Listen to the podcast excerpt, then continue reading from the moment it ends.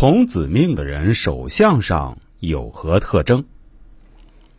从个人的命理上来说，如果一个人是童子命，那么在大多数情况下，这种人总会在各种情况下和别人表现出完全不同的状态。比如说，不看他们的言行举止，只看他们的身体特征。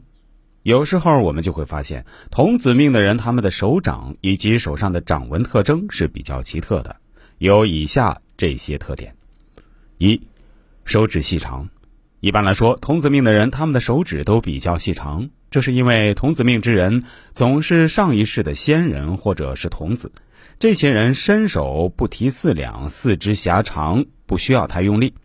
也因此，童子命之人的手指都会呈现比较细长的状态，再加上童子命之人总喜欢高雅的东西，手指细长。第二，命理线崎岖。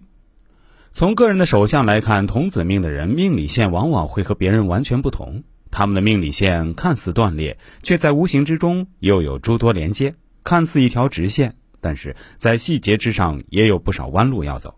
所以，从各个方面来看，童子命的人他们的手相真的是比较简单而又复杂，但不必看懂，只要知道这个特点就够了。三，大拇指靠内。拥有童子命的人，他们的大拇指状态和普通人也完全不同。因为本身我们的进化过程中，大拇指和四指是相对的，但是上界仙人转世却没有这个细节，他们的大拇指只会更加靠近内部，向着中心靠拢，这会更有利于他们发挥自己的道法，所以这一点也值得注意。第四，月牙齐全。从手指甲的月牙来看，一般来说，童子命的人他们的月牙都比较齐全，也因此他们的身体状态比一般人都要好很多。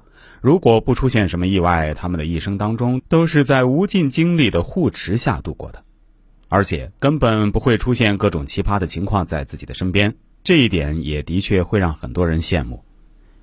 第五，肌肤细嫩。不管是男生还是女生，只要是做事情，手都会出现不同程度的老化。但是童子命之人的手却完全不一样，他们即便每天都泡在水里洗衣服做饭，也不会让自己的肌肤老化。不管怎么摧残，都依然是白嫩如牛奶一般的存在。好了，关于童子命的人具有什么手相特点，今天就跟大家讲解到这里。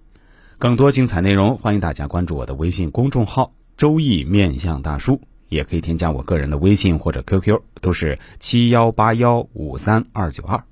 感谢各位的收听，也欢迎您把我们的节目分享给您身边的亲人、同事、朋友，都来听听，功德无量。